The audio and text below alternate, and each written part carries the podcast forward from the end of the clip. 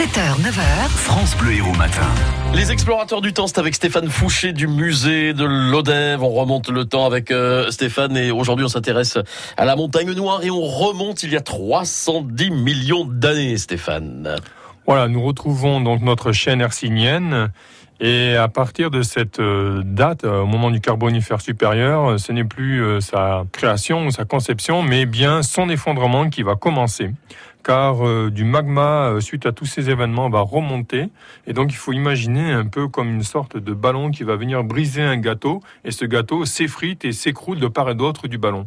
Et donc c'est ce qui se passe en fait pour, euh, pour la chaîne hercynienne et donc notre montagne noire, c'est que elle est fracturée dans tous les sens, tout en étant soulevée, et des morceaux basculent à l'intérieur de la montagne l'érosion va arracher les sommets et les faire euh, tomber dans ces creux qui basculent.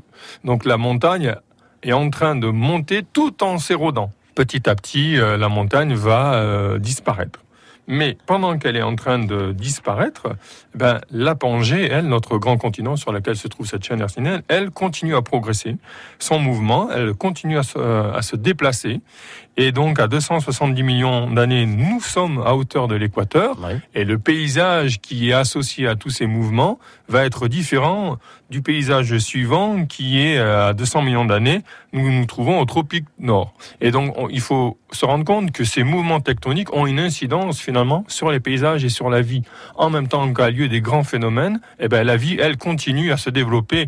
Et à 200 millions d'années, c'est vraiment le retour de la mer qui va du coup se déposer et euh, recouvrir ben, ce que l'on appelait la montagne noire. Donc elle est, elle est sous la mer. Mais alors, qu'est-elle devenue finalement cette montagne? Il y a eu d'autres phénomènes entre 200 millions d'années et aujourd'hui, et une partie qui est plus vers le vers Carcassonne est restée émergée, et la partie qui est plus près du lot des voies se retrouve en dessous d'Écosse.